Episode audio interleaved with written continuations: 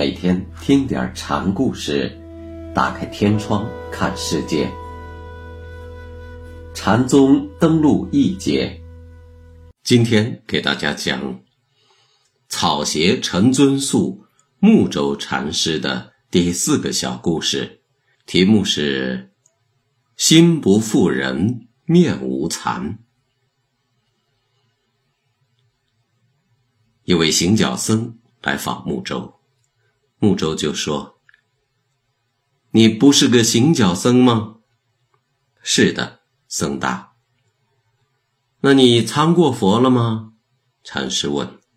“那是个泥胎，一堆泥做的，参它干什么？”僧的话语气很壮，有点非佛非圣的派头。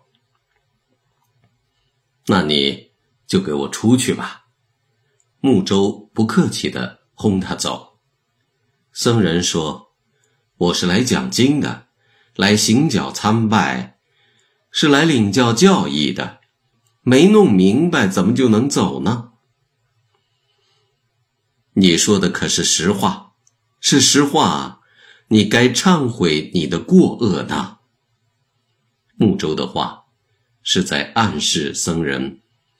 你刚才大言不惭地说佛是一堆土，现在又说领教教义，前后矛盾之处，犯了戒条了。僧人就说：“请禅师指教。你要是不问，老僧就闭上嘴不说什么了。你既然问，老僧是不可以闭口不言的。请禅师说吧。”僧人态度虔诚，心不负人，面无惭色。禅师的话很简单，正面告诉僧人：出家人虽出世，但也同样求的是表里如一，内心诚实，无愧无惭。僧人听过，觉得。这还不是出家人应该追求的最高妙境，便问：“佛法一句话说尽时是什么呢？”堕意。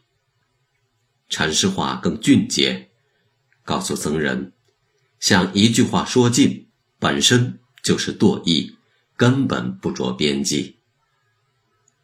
什么地方学人堕意了呢？”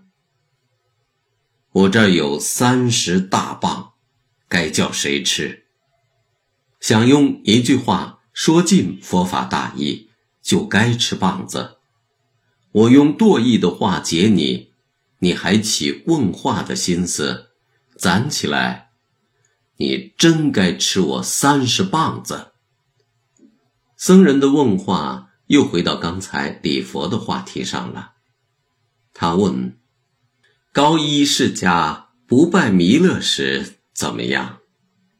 僧的意思是，你刚才说我不礼佛是犯戒行为，那真正的与佛平等又是什么？昨天有人问我这话头，让我用棒子追出去了。僧人说：“禅师是不是以为我不实心实意呢？”禅师听罢，见他一副不开窍的样子，就说：“主杖不在，全用扫帚把子给你三十下子。”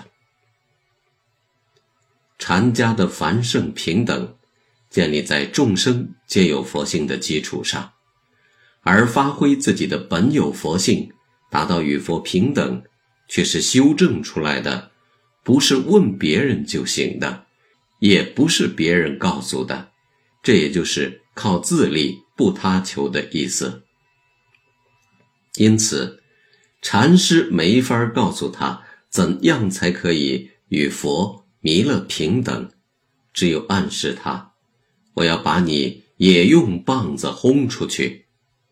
从这个故事看出，禅家的非圣非佛已经被盗用了，但驼背。不是鞠躬，哑巴并不见得是真沉默，装出来的和真的总是可分辨的。不过，禅宗在以后的发展中，滥竽充数的人时日渐多起来了。有一次，木舟问一位僧人：“今年夏天在哪儿过夏？”僧人有节下的规定，夏天众生遍地，出门会踩死生灵，要闭门不出，专心经论、禅定打坐，称为节下。僧人见禅师问他，便说：“等和尚有住处再说。”僧人把禅师的话当成讥讽来回答了。在什么地方这样的问题也是不可说、不可问的，问了、说了都落知见言权。应该说，和尚是有机心的，但禅师却说。狐非狮子类，灯非日月明。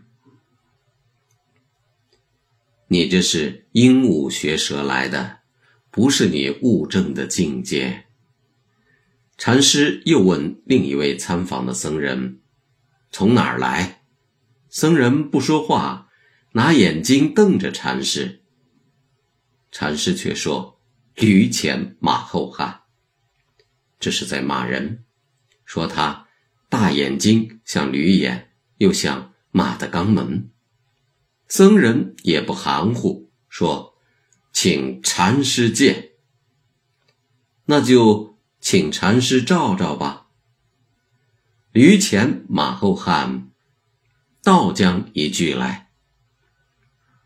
禅师说：“你别光瞪着眼睛，换个法子说句什么，你会吗？”